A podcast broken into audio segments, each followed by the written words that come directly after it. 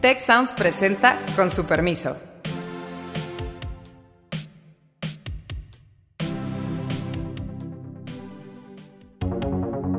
Soy Alejandro Puare, politólogo, liberal, demócrata, optimista y emprendedor público. Soy Beata Wojna, una polaca en México, intentando comprender ese país tan maravilloso y tan complejo al mismo tiempo. Hola, soy Héctor Villarreal. Me dedico a finanzas públicas. Soy Carlos Elizondo, obsesionado por el crecimiento y la gobernabilidad. Con su permiso. Con su permiso. Con su permiso. Con su permiso.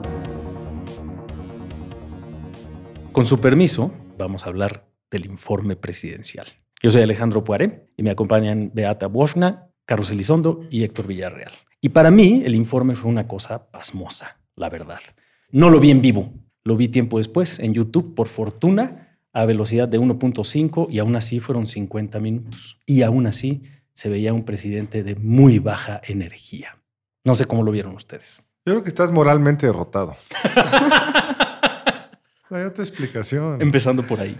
Yo creo que es un informe donde vimos un presidente, sí, con muy poca energía, muy capaz de concentrarse en lo que le importa y darle la vuelta a lo que no. Es decir, como ejercicio de distracción, creo que fue impecable.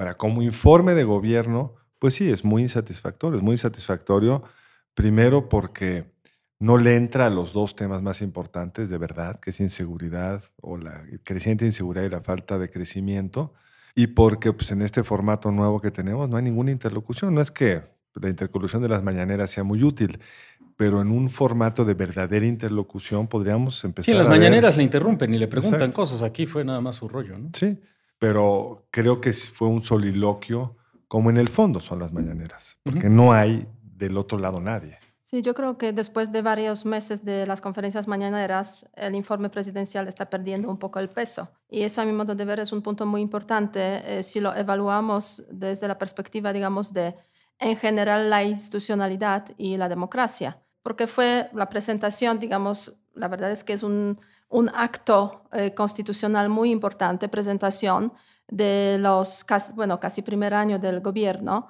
mm, los logros al Parlamento, al Parlamento, al cuerpo legislativo mexicano. Eh, ahora bien, después de las mañaneras de cada día, pues obviamente una presentación más como que pierde un poco la Sí, no, relevancia. no dijo nada que no hubiéramos oído Sí. una mañanera, ¿o sí? No, yo creo que no. Además hay otro punto importante, o sea, se genera cierta confusión. ¿Es primer informe o tercer informe? Yo creo que hay que resaltar eso, o sea, la institucionalidad y cómo se socava un poco esa institucionalidad a través de esos elementos. Y esa cosa de tercer informe, pues bajo tu argumento es como el 182 o algo así, ¿no? Porque son nueve meses de aproximadamente 20 al mes, ¿no? Pero, pero Héctor no está de acuerdo. Ya, Ah. ya, lo, ya lo veo haciéndonos así cara de que... A, a mí me pareció que, que, que cumplió y que le sirvió al presidente para lo que quería hacer. Me gusta esta palabra que dice Carlos, sí, parecía un soliloquio, pero tranquilamente le mandó los mensajes que quería a su base, le tendió una mano a los empresarios y va por empresarios muy particular. Consejo Mexicano de, de Negocios, Consejo Coordinador Empresarial. Con nombre y apellido, de hecho. Por supuesto. Entonces, además, el final se burla de la oposición de una manera bochornosa. Y en mi opinión, ¿Para él o para la oposición? para la oposición, creo que fueron cuatro minutos que le salió muy bien.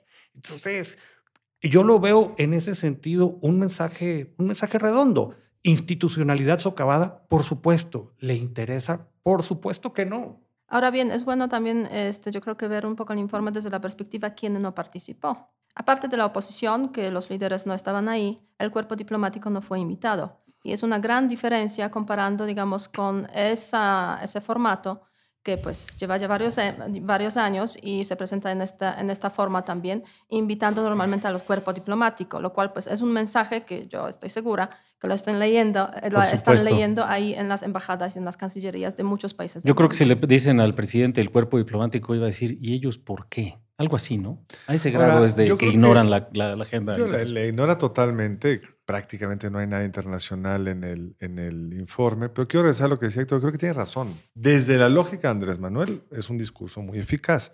No estamos viéndolo desde la derrota de la oposición, es decir, en, sin oposición, pues vuela, pero un discurso así con oposición vigorosa es muy vulnerable, es muy vulnerable por todo lo que no dijo, porque la base documental en la que se apoya es Nula. bueno, nula, muy débil. Son 940 páginas de anexo donde el grueso de la información no sirve para absolutamente nada. Es, cierta probablemente, pero inútil. O sea, no puedes ver, por ejemplo, una serie de robo de gasolina que pudiera justificar el 94% de ahorro que dice en el texto. Es decir, visto con un ojo crítico, yo creo que es un mal informe en términos de su papel de mostrar un buen estado de la nación. Visto desde el punto de vista Andrés Manuel, como tú lo ves, Héctor, creo que es un exitazo. Es que Héctor quiere desmarcarse de la derrota moral, eso es lo que pasa. Justamente. pero, pero fíjate, déjame, déjame comentar algo Venga. que creo que sin duda es un talento que no está debidamente reconocido para López Obrador. Y es que ha logrado, y este comentario así, pues no sé qué tanto es sarcástico, qué tanto es verdaderamente ofensivo, pero ciertamente para la oposición bochornoso estoy de acuerdo contigo, eh, ha logrado Andrés Manuel generar una gran polarización sin identificar con claridad un polo opositor. Es decir, eh, y hasta dice toco madera, ¿no? Y claramente ese es pa- paradójicamente su forma de decir yo divido, pero estoy dividiendo contra un ente inofensivo. Déjame. Eh, y eso yo- me parece, la verdad, brillante. Y yo quiero entrar a ese punto. O sea, yo creo que le salió el sarcasmo muy fino cuando habla de la fortuna. Tuvieron en otros tiempos los liberales el problema de una reacción muy fuerte. Yo soy afortunado, no hay oposición y usa por ahí unas palabras. Bueno, para- cita a Ma- Maquiavelo. por- Sí, sí, sí, claro. Sí, De Cita. Ma- cita Maquiavelo, de que la fortuna. Y, y de ahí se cuelga a decir, ¿saben qué? Pues yo tengo la suerte que nosotros tenemos este proyecto de transformación, estoy parafraseando, y no hay nadie que se oponga. Así es. O sea, así o más duro. Ahora, por el otro lado, pues está confesando que lo que no salga es por su responsabilidad. Ese es un buen punto. Y cuando ves los datos fríos del informe, a ver, que un presidente nos venga a contar que se distribuyeron 6.500 créditos a la palabra. Escandaloso. Yo también escuché esa cifra y dije, órale, nueve meses súper productivos. Muy productivos. Y está lleno de esas nimiedades. Sí. Porque no hay nada sustantivo que informar. Es decir, si han modificado muchas veces la Constitución, pues para algo sirven las mayorías, han legislado mucho y podríamos discutir cuál es el sentido de esa transformación. Pero hasta ahora, para un presidente que no tiene oposición, que además le adelantaron el gobierno de forma tal que le dieron un margen de maniobra en los meses previos a la toma de posesión, en sentido estricto es Sí, más sí. de un año de gobierno, Claro. que estaba informando. Sí, casi nada. O sea, ¿quiénes son los beneficiarios de la cuarta transformación? Lo dijo muy claro. Ahí, a ver, dice, una, cinco de cada diez familias ya reciben una transferencia directa. Ya recibían antes. O sea, ¿cuál es la No. diferencia? Es decir, en términos de, una, hay una parte nueva sin duda. Y es bien Cinco, grande, ¿eh? Pero, pero hay unos que perdieron también. Sí, claro. No tenemos claro cuántos es el neto. Yo dudaría además que esa cifra sea fidedigna, ¿eh? La verdad. No Eh, estoy seguro, A Alejandro. ver, probablemente, el experto, haznos unos cuentas rápido. probablemente sí sea real. Adultos Ahí, mayores. ahí tenemos que ponernos a definir familias. Pero entre el cambio en adultos Familia mayores, extendida. entre, sem- eh, entre sembrando vidas, entre eh, también todo el proyecto de las becas para prepa, todo. Ahora, no estoy defendiendo. Esto en algún punto tendrá que ser evaluado y los efectos netos de los que habla Carlos tendrán que ser ponderados. No es obvio que sea positivo, porque sabes que sí, te está llegando un cheque, pero esto se te cobra en términos de los servicios de salud que recibes o menos servicios en educación. Pero no solo eso, Ya no tienes la guardería, perdón. No, no solo eso. Yo creo que sí hay que preguntarnos si la lana está verdaderamente bajando. O sea, una cosa es que estén asignadas las cuentas a las dependencias o incluso que las dependencias lo estén erogando y otra cosa es que el beneficio esté llegando. Pues eso siempre ha sido una duda, no solamente de los programas actuales, pero siempre está esa El pregunta. estudio creo de. Mexicanos contra la Corrupción e Impunidad Exacto. que parece mostrar que no está fácil saber si el dinero le está llegando a estos jóvenes construyendo el futuro. O sea, el problema fundamental es la implementación, porque sí, a, a mí me No llamó sabemos, mucho, pues, a ¿no? mí me llamó mucho en ese informe esa enumeración de los logros, por ejemplo, 100 universidades construidas ya, o sea, ¿qué país construye en tres meses 100 universidades? Yo no conozco ninguno, con Pero, la excepción de México. No, pero la pregunta siguiente es, ¿qué universidades construyó? Eh, o sea, ya Exacto. están Que por ahí hay un funcionando. reportaje, bueno, olvido de quién, ¿no? dice, ¿no? Además, o sea, millones de pesos entregados a las familias, o sea, 5 de cada 10 unidades familiares, en el caso, digamos, tomando una media, más 9 de cada 10 en el caso de las comunidades indígenas. Ujú. Ahora bien, ¿cómo comprobarlo todo si eh, la verdad es que no hay datos o no hay trazabilidad de esos programas? Y en general estamos entrando aquí en el problema de la evaluación de las políticas públicas, Ujú. que es algo que se ha, ha cuestionado mucho, a mi modo de ver, desde la presentación del Plan Nacional de Desarrollo, donde no hay indicadores que permitan una evaluación real, digamos, de la implementación de las políticas públicas, como lo fue en el sexenio anterior. Por ejemplo, en los sexenios anteriores, de alguna forma, hay esos 40 14 indicadores que escogieron para evaluación de su desempeño. Y después, sobre esa base, podemos, digamos, No hay ni Plan Nacional de Desarrollo. bueno, incluso. eso ya... No, bueno, en el actual gobierno hasta hay nuevos padrones de beneficiarios que están eh, construyendo pues, partidarios de Morena. Si nosotros suponemos que de ahí va a salir una cifra fidedigna de cuánta gente está recibiendo qué, pues no está fácil, digo, yo creo. Y es parte del problema estructural o de la ventaja estructural de este gobierno. Puede informar lo que sea porque la Cámara de Diputados le va a aceptar lo que sea. Y la ventaja de los pesos y contrapesos es que si informas lo que sea, la oposición te va a dar Una tunda. una buena tunda. Y acá no. Y eso para mí me parece una trampa mortal para el propio presidente. Así es. Así ¿Por qué? es. Yo No, en la presentación de este estudio de Mexicanos contra la Corrupción decía, si yo fuera el presidente agradecería este estudio. Estoy seguro que a a él le dijeron que todo va a todo dar. Por supuesto. Porque no tienes forma de saber que quienes están reportándote te reportan la verdad, porque no hay tiempo para controlarlos y quien te los controla son los medios, la oposición, que en su inexistencia le permiten a quienes te rodean contarte cualquier cuento, que luego tú vas y lo repites. Pero yo creo que es incluso más dramático. Probablemente ni ellos lo sepan. Bueno, estoy de acuerdo. Hablo Y por eso es valioso que alguien más te lo diga, pues, ¿no? Ese es tu punto, Carlos. Sí, Ahora, un dato muy contundente, esta noción de que ya se redujo en 94% el huachicol. Era de una dimensión ese fenómeno. no 93, 94. 94. Y sin embargo, dices, bueno, a ver, vamos a ver, pues con qué datos lo podemos comprobar. El número de tomas no se ha reducido tanto, Al apenas contrario. marginalmente. Y no está en el informe. No, solo eso, sino que además las ventas de Pemex prácticamente permanecen constantes. No han caído. Si comparas tú este semestre con el anterior, no han caído. Entonces uno dice, ok, redujimos 94% el huachicol, entonces todos esos miles y miles de millones de barriles, ¿dónde están? ¿Y dónde estaban? Si Pemex sigue vendiendo lo mismo, porque ni modo que, es, que los estuvieran robando para guardarlos debajo de la tierra, los estaban metiendo al mercado, ¿no? Y si entonces ya no está ese mercado, pues debiera de salir en las cifras ordinarias de venta de Pemex. No está. O, alternativamente, hay una desaceleración económica mucho mayor, que tampoco es el caso. Simplemente estamos estancados, pues. También Entonces- hay, que, hay que netear todas las gasolineras privadas, que, que, que se ha disparado mucho y, y algunas importan directo. Pero sigue siendo, digamos, marginal. Las ventas, las, ve- las ventas que reporta Pemex es no solo las de su marca, Así es. sino la que le, marca- le vende a terceros. Ahora, yo busqué en el- las 940 palabras con el buscador robo, gasolina y huachicol y aparecieron tres entradas. Y una de ellas era el ahorro. Y decía, ahorro 45 mil millones en Pemex, adquisiciones y entre paréntesis huachicol. Eso era todo lo que había. Mm. Entonces, pues sí, la cifra es contundente cuando la dice el presidente, no tiene consecuencias porque no hay una Cámara de Diputados que vaya a traer a cuentas a los responsables de explicarnos realmente qué sucedió. Que ojalá tenga razón el presidente, yo sería el Claro. primero en celebrarlo, pero me sorprendería que si los datos existieran, no nos los enseñaran. Y yo creo que en esa parte, en la parte de política pública, sí es un desastre el informe. La verdad, porque más allá de que en efecto no se lo van a, no se lo van a cobrar ahorita la oposición, de la derrota moral de los conservadores y todo esto, es realmente un documento penoso en términos de lo que se está diciendo, en términos de la información que está ahí y en términos del uso que se le puede dar. Eh, y creo que al propio presidente eso le interesa.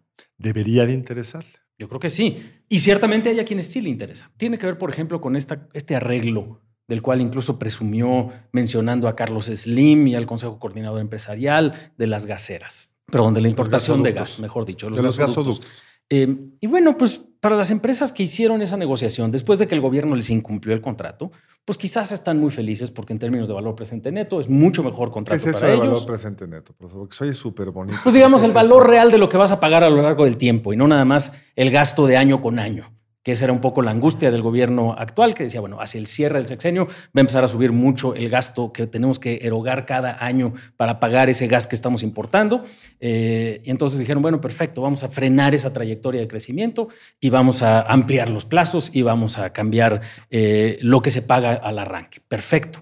Bueno, pues para las gaseras es un gran negocio de hecho. Bueno, también, yo creo que por otra parte también es una señal para los inversores extranjeros de que pues al final los contratos si se firman, se cumplen, porque sería un desastre si, digamos, no se hubiera llegado a este acuerdo, independientemente, yo creo que sería el mensaje.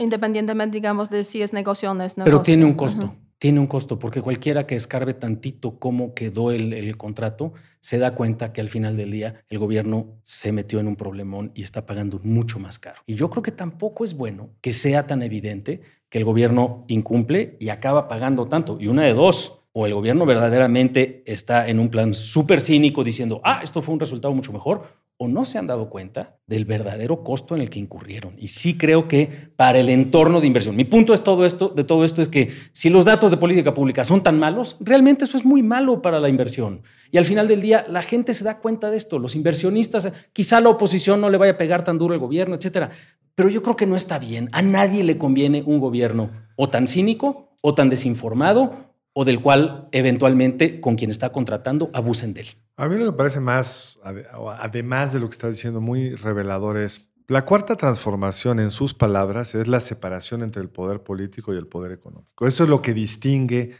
a su gobierno de los gobiernos del pasado. Y sin embargo, vemos en primera fila a los grandes empresarios de este país.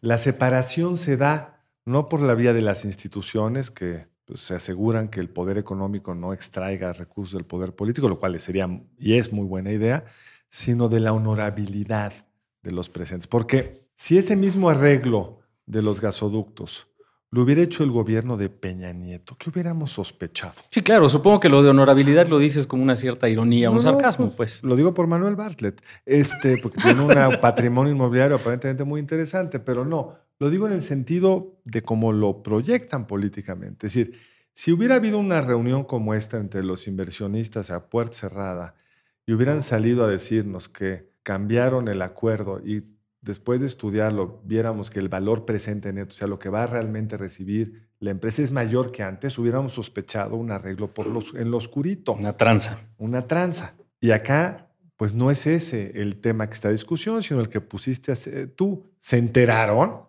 o cínicamente nos están mintiendo, pero desde el punto de vista del objetivo último de la cuarta transformación, según palabras del presidente López que es la separación del poder político y económico, pues el informe nos da cuenta que esa separación es porque él dice que nos estamos separando, porque en los hechos lo que vemos es que se sientan en primera plana, primera fila y que tienen reuniones recurrentes. Y que el presidente los festeje en su informe. Sí, mencionando por, primera vez nombres y apellidos que normalmente no se mencionaban, ¿no?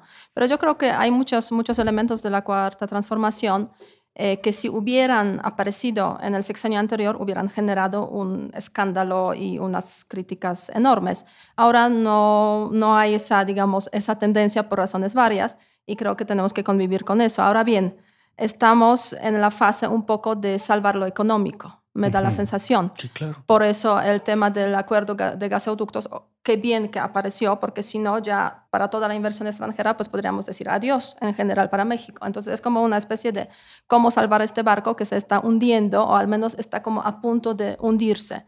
En ese sentido, pues, eh, pues sí, se puede hablar mucho sobre temas económicos y qué mal se ha hecho esto o aquello, pero eso, eso no quita que lo fundamental es conseguir que haya un mínimo de crecimiento, porque de hecho no hay crecimiento. Y ahora bien, en el informe hay un tema que a mí me llamó muchísima atención, una, una frase de, de Andrés Manuel López Obrador que la voy a, a citar textualmente. Otro elemento básico de nuestra política es hacer a un lado poco a poco desechar la obsesión tecnocrática de medir todo en función del simple crecimiento económico. Nosotros consideramos que lo fundamental no es lo cuantitativo, sino la distribución equitativa de ingreso y de la riqueza. El fin último de un buen gobierno es conseguir la felicidad de la gente.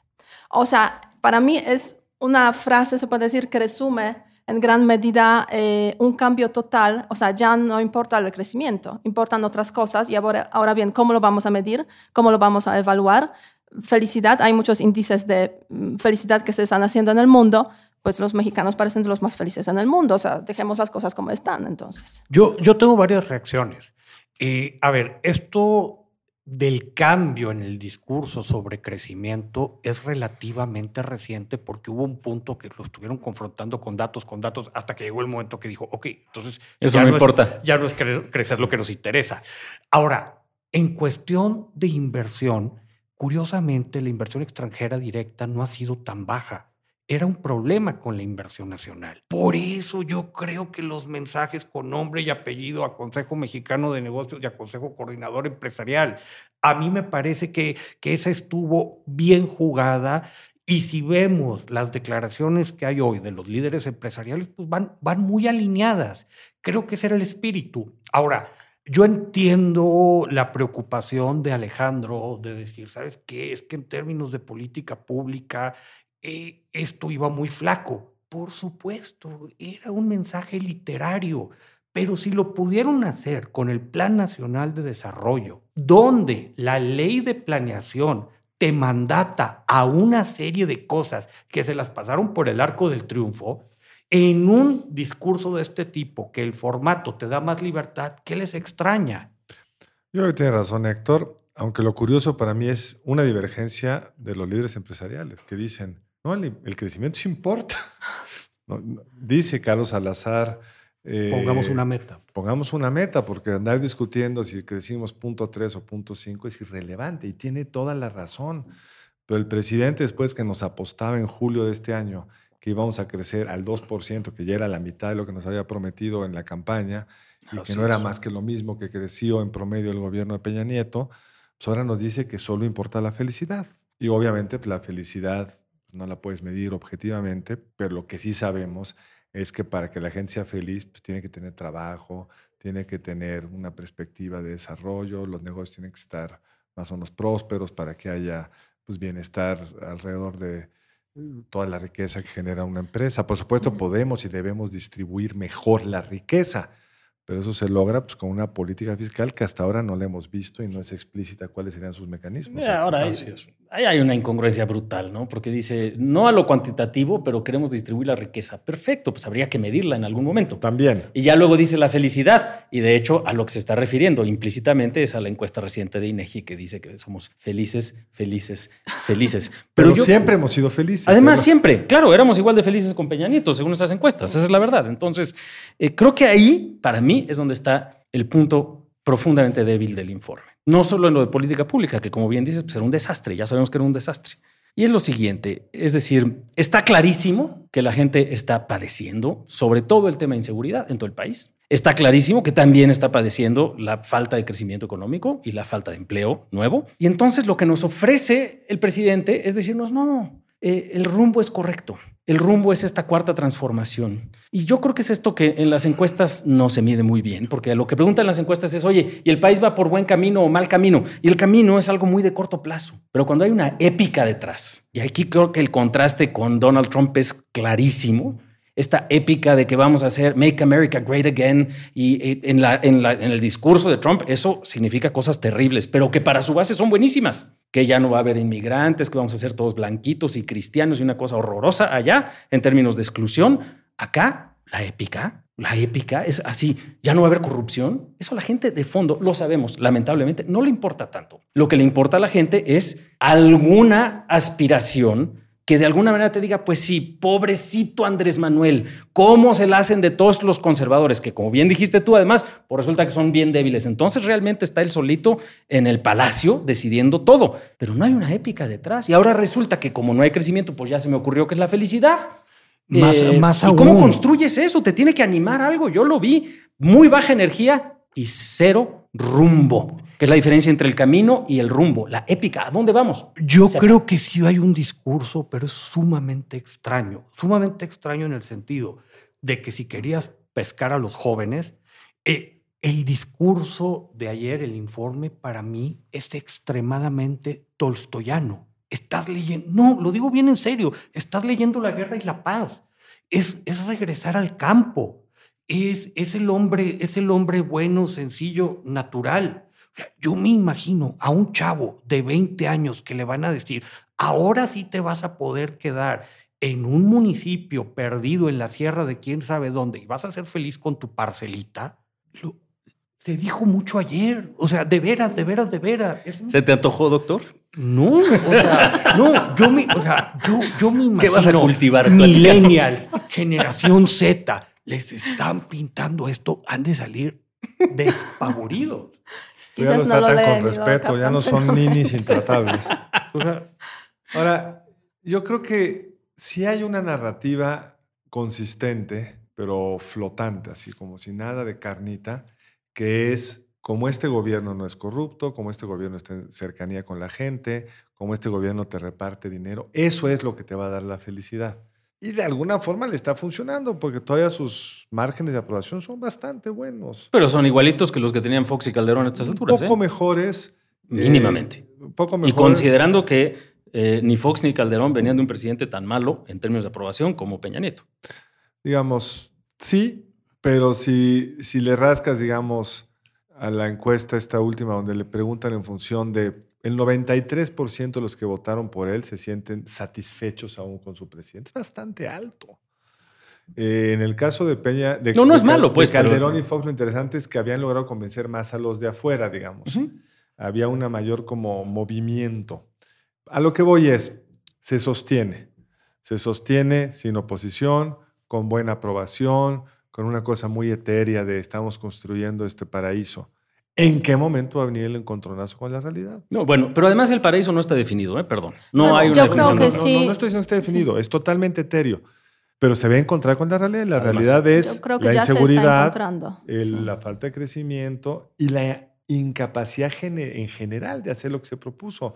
Nadie lo frena y sin embargo, pues no avanza en sus grandes proyectos. ¿Por qué? Bueno, van como 7 mil, ¿qué cosa eran? ¿Créditos? 6.500 créditos a la palabra. Hombre, Yo creo que ya se está encontrando poco a poco con la realidad y lo está reconociendo con dolor, pero sí lo podemos ver también en el informe, sobre todo si lo comparamos con el discurso en la toma del poder. Sí. En la- ahí No. el discurso principal era contra el neo- neoliberalismo. En este informe la palabra neoliberalismo ya aparece pocas veces.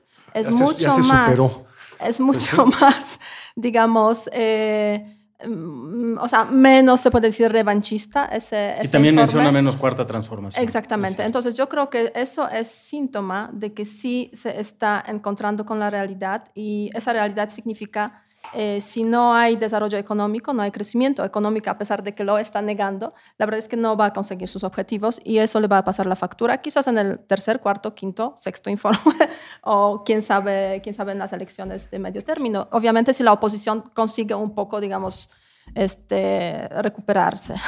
Yo, Sí. yo creo, yo veo dos salvedades. Eh, es- es- estoy de acuerdo con lo que dice Beata. Permítanme una provocación. ¿Sabes qué? Sí, Otra. un, año, un año desastroso en términos de crecimiento, pero ¿qué pasa si 2020 crecemos al 2% y después no, no, no vamos a tener un crecimiento espectacular? No este que pedían los líderes empresariales, pero te quedas por ahí del 2.5, 2.6% por año, que es posible, y logras contener la inseguridad. No llegar a niveles extraordinarios, pero sí algo que se perciba como una reducción. Esto te da un crecimiento de PIB per cápita entre 1.8 2% al año. Si le metes lo suficiente a las transferencias y redistribuyes y la gente lo siente cerca y cree que ya no corre riesgo en lo personal, a mí me parece que se puede quedar en niveles de popularidad altos mucho tiempo. Pues puede pasar. Mira, yo diría, si ese proyecto en ese Dios, sentido funciona, pues... puede pasar, no digo que vaya a pasar. No, bueno, pueden pasar muchas otras cosas, pues, pero al fin y al cabo, pues todos deberíamos estar preocupados para que este país realmente se desarrolle, crezca, que no haya corrupción, etcétera, etcétera. O sea, yo creo que todos coinciden con los objetivos. Sí. Ahora No, bien, cómo realizarlos ya, ya es otro, otro tema, Ah, pero cómo yo creo que lo que estamos subestimando en este escenario posible, que es que pues, la economía se recupere un poco, la Guardia Nacional se despliegue y contenga un poco la crisis horrenda de inseguridad en la que estamos, es la capacidad real de ejecutar cosas. O sea, se van tropezando con todo lo que... Todo. Con todo, pues porque, mm, por ejemplo, normalmente los, los gobiernos piensan mejor antes de arrancar, digamos, un aeropuerto. Contrastemos todo lo que hizo el gobierno de Peña Nieto antes de que anunció el aeropuerto. Y otras cosas, todo lo que había hecho el gobierno de Calderón para adquirir tierras, agua, ta, ta, ta, todo lo que requiere un aeropuerto. a que anuncian un aeropuerto primero y luego se preguntan, ¿y dónde va a salir el agua? Eso en general complica la ejecución de las cosas. Y como hay esta percepción de que todo lo que se hizo antes estuvo mal, entonces hay que empezar de cero en todo, creo que las cosas van a tardar mucho en aterrizar. Y además yo creo que hay una cosa que va a ser un saldo brutal y es esta promesa de no corrupción. Evidentemente va a ser una promesa incumplida. Yo no creo que el presidente mismo esté interesado en dinero, eso es obvio y notorio, pero si mantienes a personajes como Manuel Bartlett con las acusaciones que tiene y si estás asignando eh, contratos de una manera directa como lo están haciendo todas las dependencias, al final del día creo que el costo va a ser brutal. Y un punto adicional respecto al tema particularmente inseguridad. Creo que no tienen todavía una noción de cómo atenderos. Entonces la probabilidad de que se contenga es bajísima, con un dato agravante que se ve muy notorio en el discurso de este informe. Y es que no hay esta noción de cercanía. A ver, el presidente no habla de víctimas. Cuando habla de seguridad, él no habla de víctimas, no se preocupa por las personas que están sufriendo el crimen. Y por eso esta noción de vamos a perdonar a los criminales que ya volvieron con la idea de la amnistía, no lo mencionó tanto en el discurso, pero sí dijo, no, no, el tema es pacificar, el tema es serenar al país, etcétera. Y detrás hay una noción de que hay que perdonar a algunos criminales al menos, y ahí está la, la iniciativa presentada. es la, eh, la preferente, es la que más les interesa. Y además de eso, tienes que en el tema de salud, cuando él está hablando, no se preocupa de, las, de los pacientes que no tienen acceso a los medicamentos. Su tema es nos están engañando y me están persiguiendo los, eh, los, eh, las farmacéuticas que son corruptas y qué mal de los médicos que no le compran las medicinas a los niños que están al borde de la muerte. En materia de seguridad no, no se preocupa. Y es más, cuando estamos hablando del guachicoleo, pues los consumidores de gasolina no eran prioridad. Cuando estamos hablando de la reforma educativa, realmente están hablando de los maestros, no de los estudiantes. Yo creo que esa parte es desastrosa en su discurso, creo que no lo han registrado y creo que al final del día, cuando las políticas públicas empiecen a mostrar verdaderamente los malos efectos, le va a costar mucho en las encuestas de popularidad. La gran diferencia que hay hoy entre López Obrador y los presidentes anteriores es que los anteriores siempre tenían algún pedazo de su agenda mejor aprobado que ellos mismos en lo personal. Es decir, se podían apoyar en eso, en el seguro popular, en, el combate a la delincuencia organizada, en lo que gustes y mandes. Hoy en día por lo menos las encuestas que he visto yo, lo mejor aprobado del gobierno es López Obrador. Entonces no va a tener en qué apoyarse más que en la, digamos, la derrota moral de la oposición. Esa no va a durar para siempre. Y que es el, otro tema que está atrás, que lo ha manejado muy bien y el electorado todavía claramente se lo cree, se la pregunta, ¿los problemas que hoy tiene el presidente López Obrador son heredados del pasado o su responsabilidad? Una amplia mayoría cree que son heredados del pasado. Y él ayer en el discurso, pues se le entregaron un país destruido, ta, ta, ta, ¿no? ¿Cuánto dura eso? No sé, pero sé que no dura toda la vida. Yo quiero hacer una pregunta a Beata antes de que nos vayamos.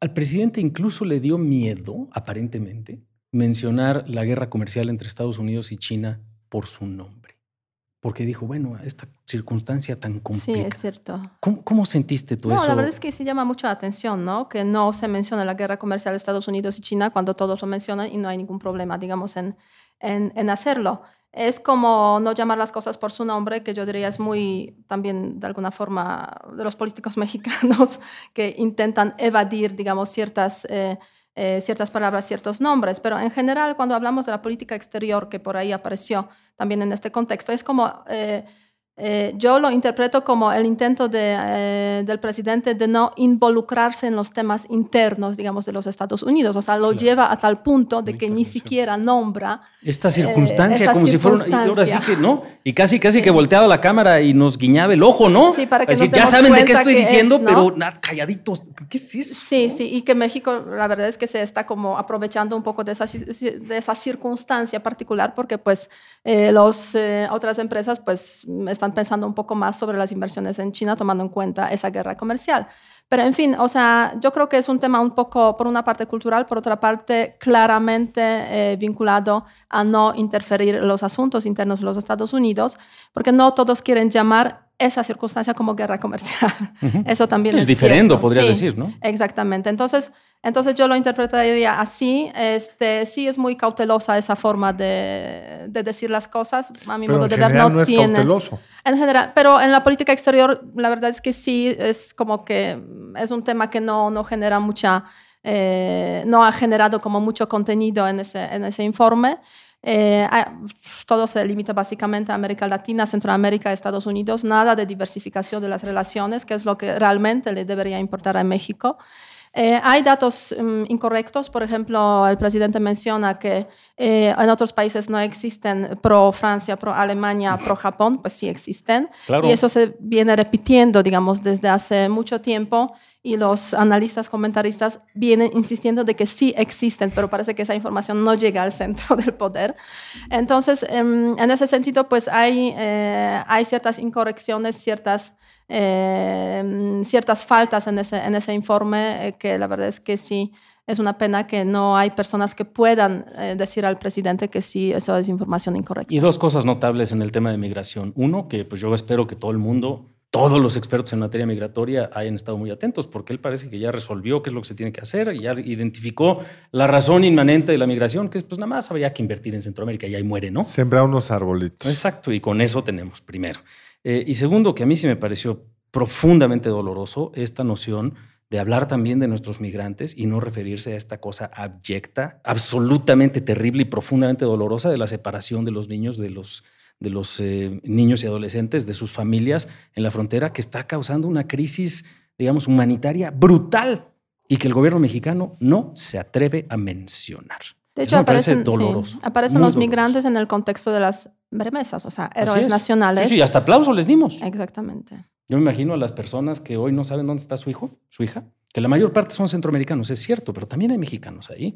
No existen, una vez más, las personas no existen en la narrativa del presidente López Obrador más que en categorías muy generales, como beneficiarios de programas. O como pueblo sabio. Exacto. Con su permiso, con esto cerramos esta emisión de nuestro podcast. Muchas gracias a todos. Muchas gracias al equipo del Tecnológico de Monterrey y de Tech Sounds. Productor ejecutivo de Tech Sounds, Miguel Mejía. Productora de Con su permiso, Alejandra Molina y postproducción, Max Pérez. Les invitamos a escuchar el siguiente episodio de Con su permiso y el resto de programas de Tech Sounds en los canales de su preferencia.